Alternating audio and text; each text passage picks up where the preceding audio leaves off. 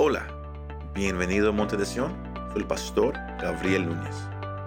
En esta ocasión, seguimos en la serie Deleítate en la Palabra con el tema Ahí, donde aprendemos que dependiendo de lo que está dentro de la persona, así actuará y mirará al mundo.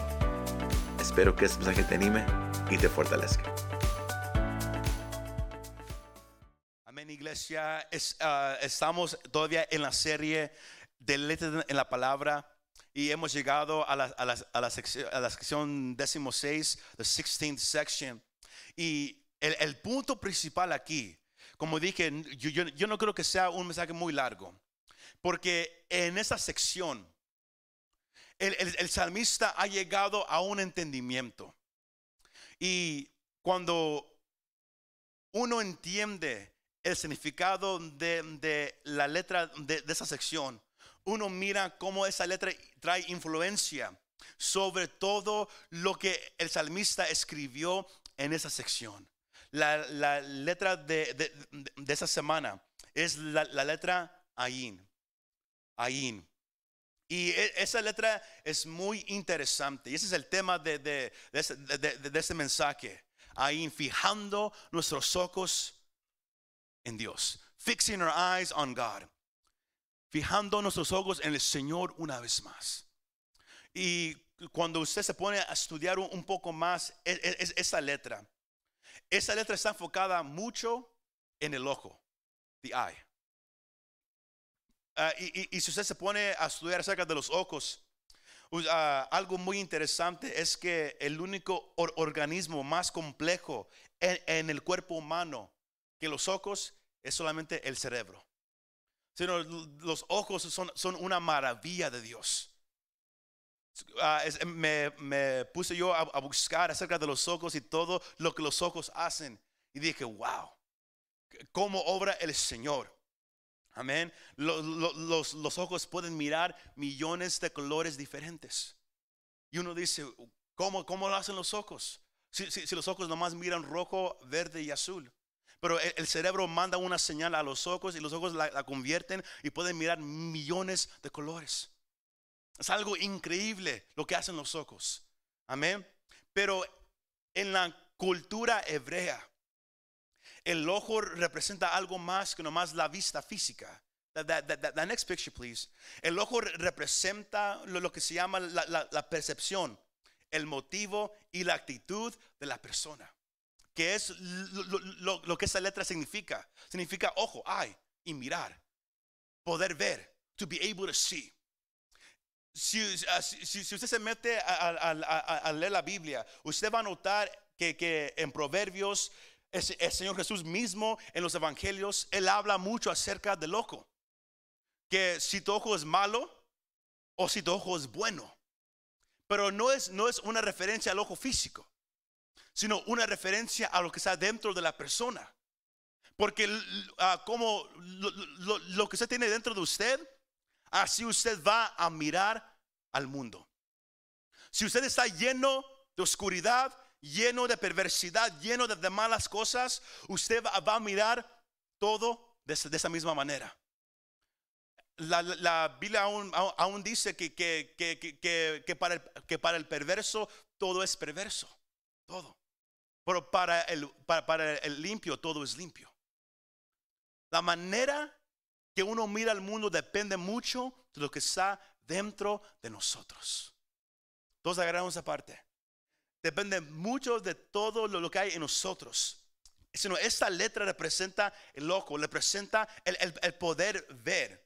Más a la misma vez, esa letra no tiene su, su, su, propio sonido, su, su, consonant, sino usa un, un, un, tiene nomás un vocal asociado con, con, esa letra. Pero, y, uh, y, y, porque no tiene un sonido propio, es, esa letra uh, también significa humildad.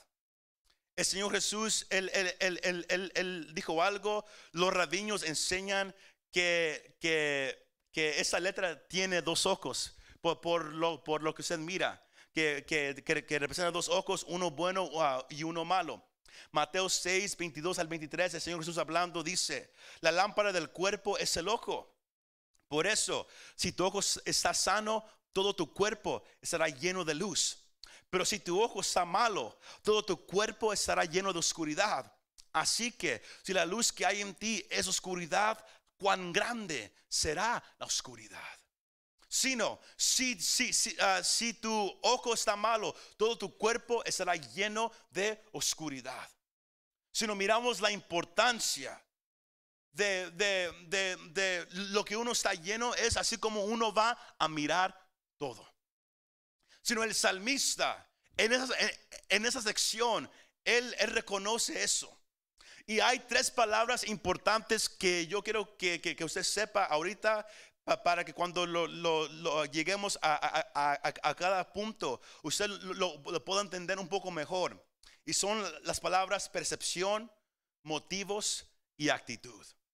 Son las tres palabras importantes. Cuando hablamos de, de, perception, percepción, es como ves y como entiendes algo. How you see and how you understand something es una impresión mental. Cuando hablamos de motivos, when we talk about motives, son tus razones por hacer algo.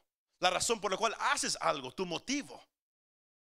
Eso es el resultado de tu percepción. Todo va, todo va conectado. Percepción, motivo y actitud. Todo, todo va junto. Y luego el último es actitud, que le revela ah, cómo el mundo te ve a través de tu comportamiento. Eso fue lo, que aprendimos la, semana pasada en, los grupos pequeños. La importancia de la actitud de la persona, your attitude. Pero tu actitud es el resultado de lo que hay ya dentro de ti. El motivo. Pero el motivo es el resultado de la percepción. Y la percepción es el resultado de, viene de, cualquier cosa a la cual uno está lleno dentro de uno mismo. Todos agarramos aparte. Sino alguien que, viene, un ejemplo, como hoy, hoy, hoy tuvimos un tiempo de, adoración e, extenso. Cuando uno viene ante el Señor y uno puede ofrecerle al Señor lágrimas, al Señor manos levantadas, eso no es algo que uno puede fingir. No es algo que, que nomás uh, sucede de repente. Es, es, esa acción es el resultado de un motivo.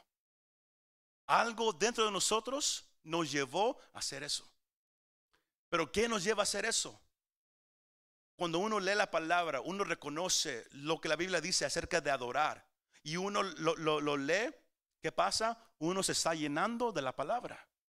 Y cuando uno se llena de la palabra, uno se llena de la luz del Señor, el conocimiento. Y eso, eso te va a llevar a mirar todo de una cierta manera, a percibir todo de una cierta manera. Cuando lees que Dios ama la adoración, de repente ahora ya está en tu mente. Y, tú reconoces la, importancia de, de, adorar a Dios. Y eso te lleva, te da el motivo para poder levantar las manos. Entonces, agarramos esa. Todo va conectado. Todo va, todo va con, conectado, iglesia. Y, y, ese es el punto principal en esa tarde que lo más que tú te metes a la palabra del Señor, lo más que te llenas con la palabra de Dios, lo más que te llenas con la ley del Señor, lo más que te llenas con, todo lo, acerca del Señor, eso va a empezar a cambiar tu percepción. Vas a empezar a mirar el mundo ya no de acuerdo a ti, ya no de acuerdo a tus abuelos, ya no de acuerdo a tu raza, ya no de acuerdo a la cultura. Lo vas a empezar a mirar de acuerdo a como Dios lo mira. Pero eso solamente puede suceder cuando te llenas de la palabra. En esa sección, el salmista, él tenía una batalla con, con, cierta gente que, que lo estaban oprimiendo. El versículo 121 y el versículo 122 son una oración de protección. Pero si usted nota en esos dos ah, versículos, él no menciona la palabra de Dios. Son unos de los únicos versículos en todo el capítulo donde no hay alguna mención acerca de la palabra de Dios. ¿Por qué? Porque su mirada de él ahorita no está tanto en Dios o su palabra. ¿Está en qué? En su problema. Él dice, he practicado el juicio y la justicia. No me abandones a mis opresores. Sé fiador de tu siervo para bien, que no me opriman los soberbios. Él, tenía reconocimiento, que yo sé, Señor, lo, más que yo he estado en tu palabra, yo puedo reconocer que la forma que yo vivo es ahora diferente a la forma que viven los demás. Lo más que, usted se mete a leer la Biblia y usted lo empieza a aplicar, se va a notar, iglesia, la diferencia. Si no hay una diferencia entre el creyente y el mundo, es porque quizás tenemos la Biblia enfrente de nosotros. Quizás la estamos leyendo, pero no la estamos aplicando. Porque cuando uno aplica lo que la Biblia dice, se va, a notar una diferencia. Porque la Biblia nos manda a que hablemos diferentes que, los demás. Que tratemos a la gente diferente a los demás. Que, que, caminemos en un cierto camino que agrade al Señor, de la cual la, la, sociedad no lo hace. Se va a notar, iglesia, una diferencia. Más, él sabía que él, él tenía él, caminaba diferente a, los demás. Y no era un orgullo, como que, hey, mira, yo soy mejor. No, era un reconocimiento. Que, que, se nota usted mismo en su propia vida, cuando usted lea la Biblia y usted lo aplique, usted mismo va a notar, wow, yo, yo, yo ya no actúo como antes. Usted mismo lo va a notar. Nadie le, va a tener que decir nada. Usted mismo lo va a notar. Porque la palabra del Señor, iglesia, cambia a la persona. El que la lee y lo aplica, you practice, lo practicas, el Señor te va a cambiar. Y él lo reconocía. Más, sus, eh, aquí su enfoque estaba mucho en el problema, mucho en la opresión que, que esa gente tenía sobre él. Y él estaba pidiendo al Señor, Señor, protégeme. Señor, ayúdame. Señor, ayúdame. Pero era más una oración, se puede decir, espero que, que Dios se mueva, pero también un poco de una oración llena de un poco de temor, porque su enfoque estaba mucho en los opresores. Y hoy en día lo podemos aplicar cuando, usted y yo pasamos por un problema, una enfermedad, algo difícil. Usted va a notar que cuando oramos, la oración no, está enfocada tanto en Dios, tú eres grande, tú eres poderoso. No, está un poco más enfocada, Señor, mira mi problema. Mira qué tan grande es el problema. Mira cómo me siento físicamente, mira cómo estoy. Le venimos a decir a Dios el problema como si Él no lo, no lo puede mirar. Él sabe todo. Pero venimos y hacemos el problema grande ante el Señor. Eso fue lo que él hizo también. Por un momento se olvidó todo lo que él estaba diciendo en todo ese capítulo. Qué tan grande era Dios, de cómo él confiaba en la palabra. Si, sino él, él se acerca al Señor pidiendo al Señor, defiéndeme. Pero lo hizo no poniendo tanto la mirada en el Señor, sino en el problema. Y ahí venimos a la primera palabra que es percepción de las tres. Él, cuando todo, todo va a depender en tu vida de, tu percepción. Pero tu percepción va a depender de lo que hay dentro de ti. No confundir a nadie con eso, ¿verdad que no? Tu percepción, cómo tú miras un problema, cómo tú miras la vida, cómo tú miras las situaciones fáciles o difíciles, depende de lo que hay dentro de ti. ¿De qué estás lleno? What, what are you filled with? ¿Estás lleno del conocimiento de la palabra de Dios, de fe en el Señor? ¿O estás lleno de otras cosas? Porque se va a notar en la manera que uno habla. Se va a notar en cómo uno se comporta. Se va a notar en tu oración. Sino la clave para usted. Porque Él hizo algo también, como, como vamos, vamos a mirar en los próximos tres versículos. Él cambió su percepción. Y esa es la, primera clave en, en, esa noche. Que tenemos que aprender a mirar todo por la palabra de Dios. Enfermedades. Míralo primero a través de la palabra de Dios y no lo que te dice el gobierno. Míralo primero de, de cómo Dios lo dice antes de mirar y escuchar lo que el doctor dice. Se me va siguiendo. Mira todo primero de acuerdo a la palabra de Dios. Aprende a mirar todo por medio de la palabra de Dios. Cuando enfocas tu mente y tu espíritu en Dios, como dice Colosenses 3:2 dice, pongan la mira en las cosas de arriba, no en las de la tierra. Somos llamados a poner la, la, mirada, el enfoque en qué? En las cosas de arriba. Uh, can you go back to, to, key? Cuando pones tu mirada en, tu mente en, las cosas de arriba y tu, y, tu espíritu, ¿qué, ¿qué, sucede? Recibirás vida y paz. Si vivimos tanto en temor, preocupados, ansiosos, por, tantas cosas que, nos pasan en este mundo, es porque hemos quitado la mirada de aquel en el cual debe de estar nuestra mirada. Tu mirada tiene que estar en Cristo. Por eso la Biblia es tan importante para el cristiano. Lo más que lo, más que lo lees, lo más que te enfocas en el Señor. Así de simple. Lo más que miras todo lo demás, lo más enfocado que, que ahí estás.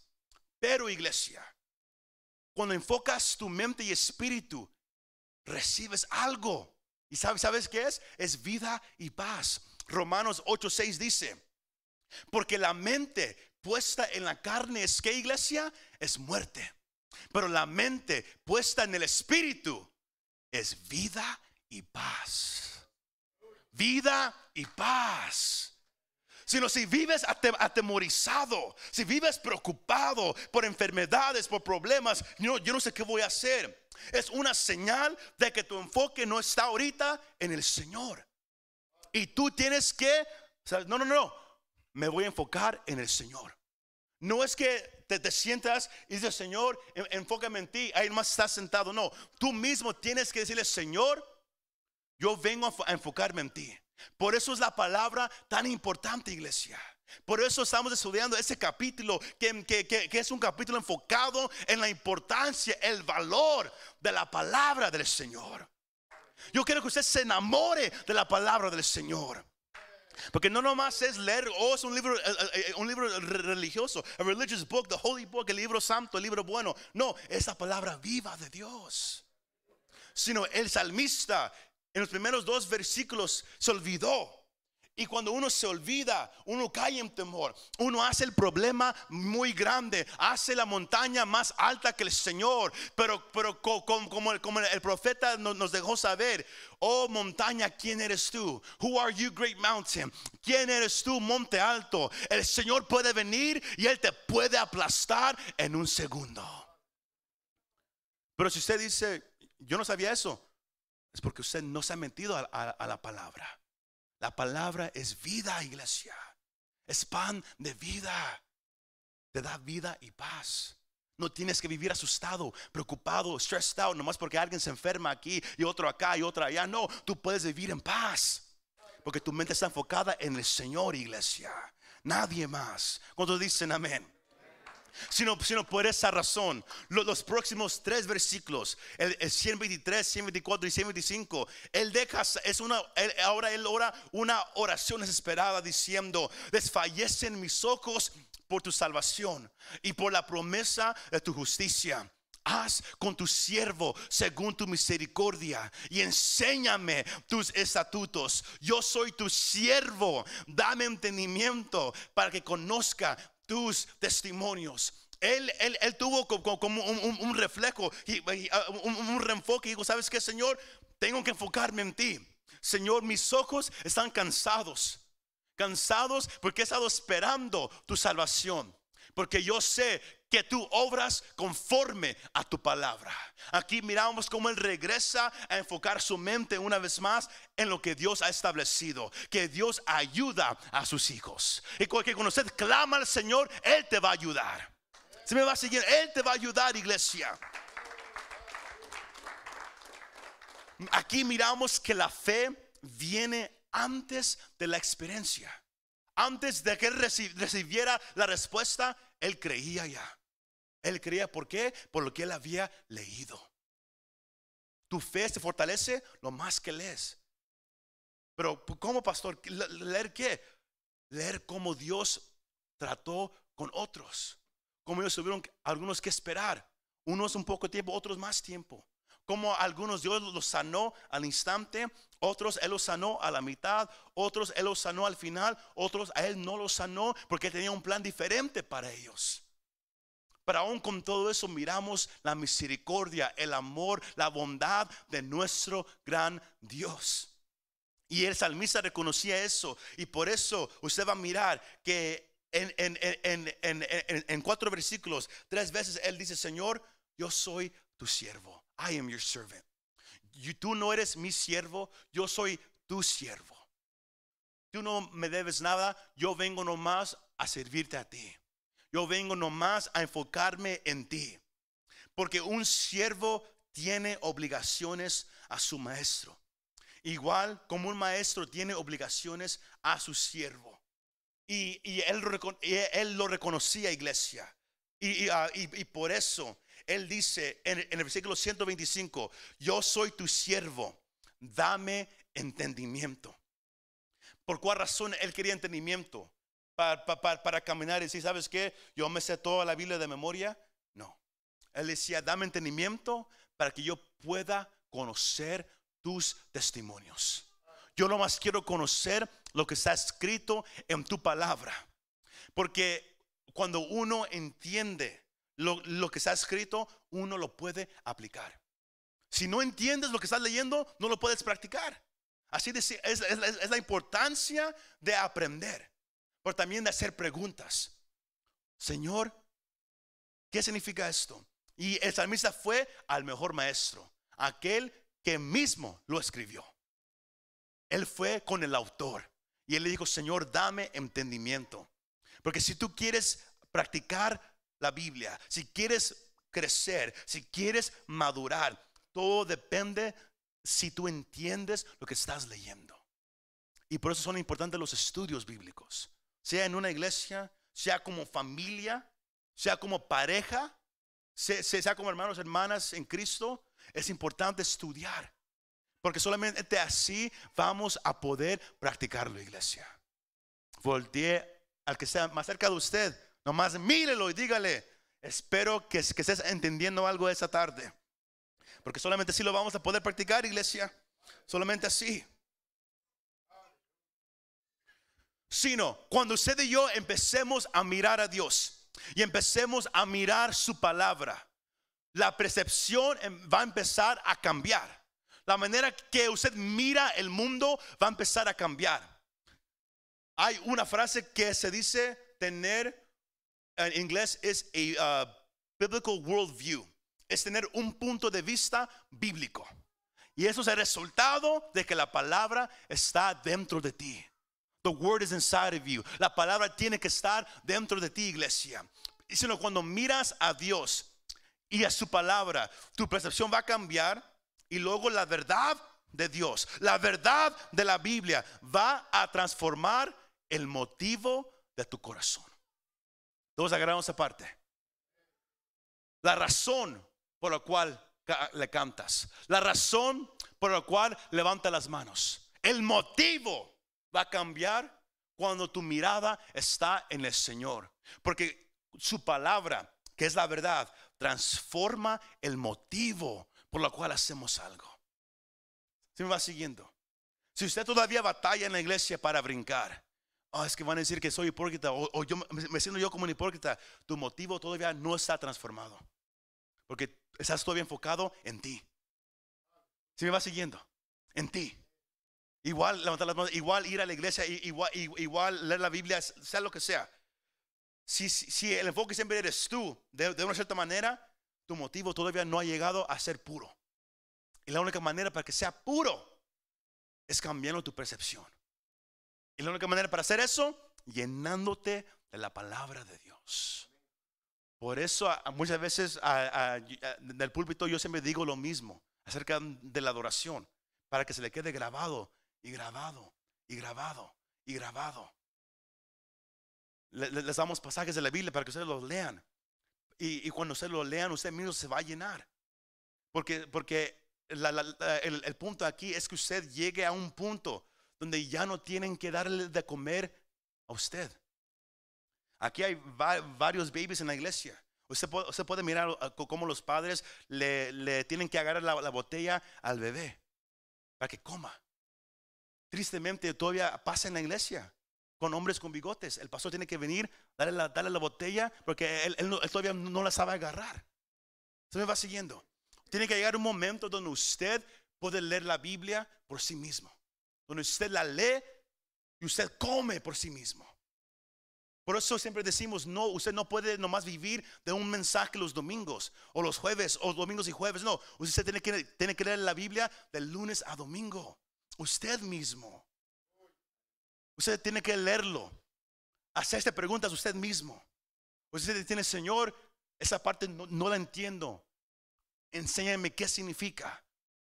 Y luego haga preguntas, sea conmigo o con un familiar o alguien. Así uno crece. Y así uno puede practicarlo. Y cuando la, la palabra está dentro de ti, como, como tú miras al mundo, cambia. Y también el motivo por el cual haces todo empieza a cambiar y es puro ahora. Y tú lo vas a sentir. Esa es la segunda ah, clave de, de- esa noche. Llénate de la verdad de Dios y deja que las intenciones y los motivos de tu corazón se vuelvan puros ante el Señor. Porque eso va a cambiar todo, iglesia. David dijo en Salmos 19:14, sean gratas las palabras de mi boca y la meditación de mi corazón delante de ti, oh Señor, roca mía y redentor mío. Que Señor, que lo, que lo que tengo en mi mente, lo que yo pienso, lo que siento, que, que te agrade a ti primero. Que sean agradables para ti. Cuando la iglesia llegue a un motivo puro de adoración, un motivo puro de querer alcanzar a la gente, no para llenar un edificio, no para magnificar el nombre de una iglesia, no, es solamente para magnificar a Cristo, cuídese. Algo va a suceder en esa ciudad. Cuando el enfoque sea solamente Cristo de verdad. Porque todos, todos decimos, todos, es todo, todos, es todo para Cristo solamente, it's all for Jesus. Pero no siempre es solo para Cristo. También queremos que, que la gente nos mire a nosotros. Me, me me- me ha tocado mirar tantos ah, memes y chistes que hay hoy en día acerca de, de predicadores, de músicos y, ah, y líderes de alabanza que, que siempre dicen, el enfoque es, solamente Cristo. Pero luego hacen algo para que la gente los mire a ellos. Dios quiere purificar a su pueblo y Él los haciendo purificando el corazón. Nos pasamos el mes pasado aquí los viernes hablando de, de tener un corazón puro. Cuando hay un corazón puro, todo lo demás es puro. Y se nota. Se nota la diferencia cuando alguien finge y cuando alguien sincero. Y es lo, que Dios quiere de nosotros, es ser una iglesia sincera. ¿Cuántos dicen amén?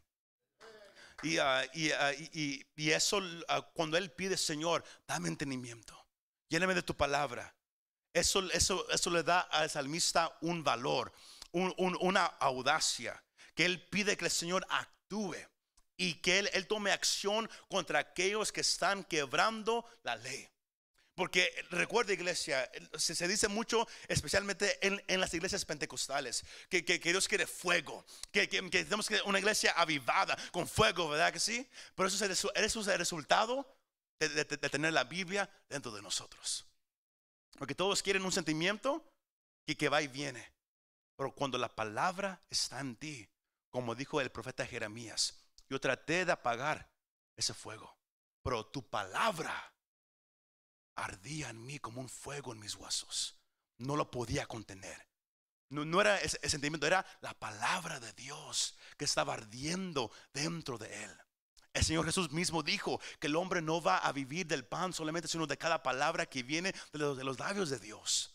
La cuando la Biblia está en tu mente, por eso hemos hablado e- e- esos últimos meses a- al estudiar, cuando usted lee la Biblia y usted, y usted empieza a memorizar versículos poco a poco, la palabra está dentro de ti. Escuchaba un testimonio el, el- día de ayer de, de- de un, un- un- un misionero que fue a, a- al- a China, de China. Y él fue a, a predicar a, a- a una iglesia a escondidas, underground church. Y él fue a predicar a esta iglesia. Y había ahí ah, gente que, que, que tomó trenes 13 horas en un tren para llegar nomás a escuchar. 13 horas, 13 hours on a train, 13 horas en un tren. Hoy en día en los Estados Unidos, si uno tiene que manejar más de una hora para ir a una iglesia, uno no va. Uno no va. Aún aquí en el área, si uno tiene que manejar 10, 15 minutos, uno dice, nada, es que mejor no. Pero, pero ¿por qué fueron estos, estos gentes? ¿Por qué? Ellos tenían hambre, amor hacia Dios. Y eh, él, él, continuaba diciendo, empecé a, repartir Biblias a, ellos. Y nomás tenía siete Biblias. Y, eran diez o once que, estaban ahí. Y, y, yo noté como una señora ya anciana tomó la Biblia y se la dio a la persona que estaba a su lado. Y al final yo le pregunté por qué. Luego ella, eh, eh, ella dijo, oh, es porque yo ya me he memorizado la palabra de Dios. Porque a, usted, ella hablando del misionero, a usted, si lo agarran aquí por, predicar, en 24 horas lo, lo, mandan para atrás a su país. A nosotros, si nos encuentran aquí ahorita en, una iglesia así, nos agarran y, nos llevan a la cárcel por tres años. Tres años. Y, luego él preguntó, ¿cuántos de ustedes han estado en la cárcel? La mitad levantó la mano. Años en la cárcel. Y, la anciana era uno de ellos. Y dijo, fue en la cárcel donde yo leía la Biblia y me la memoricé. Porque yo sabía que un día me iban a quitar ese libro y yo, yo no quería estar sin la palabra. Hoy en día, aquí todos ustedes tienen más de una Biblia. Y todas nuevecitas. Yo las he mirado aquí. Allá atrás hay, como dos que, nadie las, ha juntado en dos meses. ¿Por qué? Porque, oh, es que yo, yo me agarro otra Biblia. Se agarran otra no, no, no, no, no, más para tener una colección. El punto aquí es que usted la agarre y la empiece a leer. Que usted diga en seis meses, si, si, si, si Dios permite en diciembre, que, que usted pueda mirar a junio. ¿Sabes qué? Desde ese, ese mensaje hasta ahorita, a final del año, yo me he memorizado estos versículos. Espero que alguien diga, ¿sabes que Yo sí. Porque si, si, yo, si yo, le pregunté, si, yo le pregunté ahorita, desde, desde, enero hasta aquí, ¿cuántos versículos ustedes se han memorizado que no, que no sabían este año? ¿Cuántos podrían levantar la mano y decir, yo me, yo me he memorizado un versículo nuevo que yo no sabía este año? Levanten la mano, uno nuevo no tengo que decir nada más, iglesia. Para cerrar, porque eso ya, ya, me puso triste. para cerrar, iglesia. Él cierra esa, sección diciendo, lo, que yo quiero decir para mí mismo y, y lo que yo deseo para ustedes. Los últimos dos versículos dice, por tanto, amo tus mandamientos más que el oro. Sí, más que el oro fino por tanto, los estimo rectos, todos tus preceptos, acerca de todas las cosas, y aborrezco todo camino de mentira.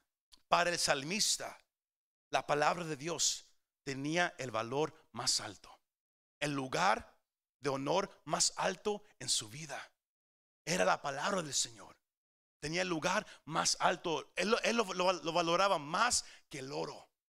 Hoy en día se puede decir, él valoraba estar en la palabra más que estar en la televisión, más que estar en el teléfono, más que el sueño. Y podemos nombrar muchas más cosas. Él lo valoraba. Hoy en día es muy difícil que alguien diga eso. Es muy difícil. Porque hay tantas cosas que tienen la mente y el corazón de nosotros. Por eso el llamado iglesia es que enfoquemos nuestra mirada en el Señor una vez más. Porque la manera que tú actúas, tu, tu actitud es el resultado de tus motivos. Pero tus motivos son el resultado de tu percepción. Pero la percepción es el resultado de lo que está dentro de ti. Como el Señor dijo, si, si, si, si tus ojos, si estás lleno de oscuridad, tu ojo es malo. Pero si estás lleno de luz, tu ojo está bueno. ¿De qué estás lleno tu iglesia? ¿De qué estás lleno? ¿Qué tiene tu corazón? ¿Qué tiene tu mente? ¿De qué te has llenado todos los días? ¿De qué? Él dijo, Señor, tu palabra para mí es más valiosa que el oro. El oro más fino. Es más valioso estar unos momentos en tu palabra que, estar horas sentado relajándome. Y eso es difícil de decir, porque hoy en día la carne es fuerte, pero es fuerte porque nos hemos olvidado que tenemos una espada que la puede matar. Y es la palabra del Señor, iglesia. Y él dijo, todo, yo estimo todos tus preceptos. Dijo, eso significa, todo lo, que tú dices, lo, lo, que suena bonito, lo que suena duro, lo, lo que me gusta, lo que no me gusta, yo sé que todo es correcto, porque es tu palabra. Y es la misma actitud que usted y yo tenemos que tomar cuando leemos la Biblia. Que van a haber cosas que no nos van a gustar. Cosas que decimos como que eso a mí no me gusta. Pero todo es bueno del Señor. Todo. Ese es la última, eh, el último punto de, de, esa noche.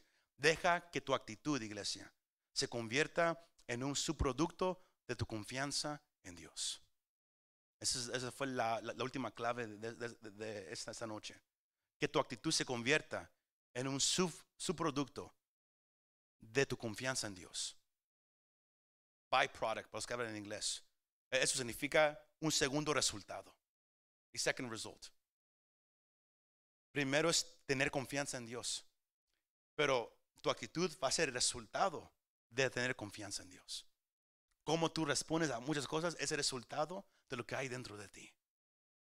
Sino la percepción, los motivos, la actitud, todo eso depende de, lo que está dentro de ti. Llénate con la palabra. Cuando sientes que andas caminando más por temor que, que con gozo, regresa a la palabra. Regresa tu mirada en el Señor, porque Él te da vida y paz. Muchas gracias por escuchar este mensaje. Si te gustó este mensaje, compártelo con tus amigos y familiares. Para saber más de nuestro ministerio, visítanos montedesion.com o también puedes bajar nuestra app para el teléfono. Que Dios te bendiga y nos vemos la próxima vez.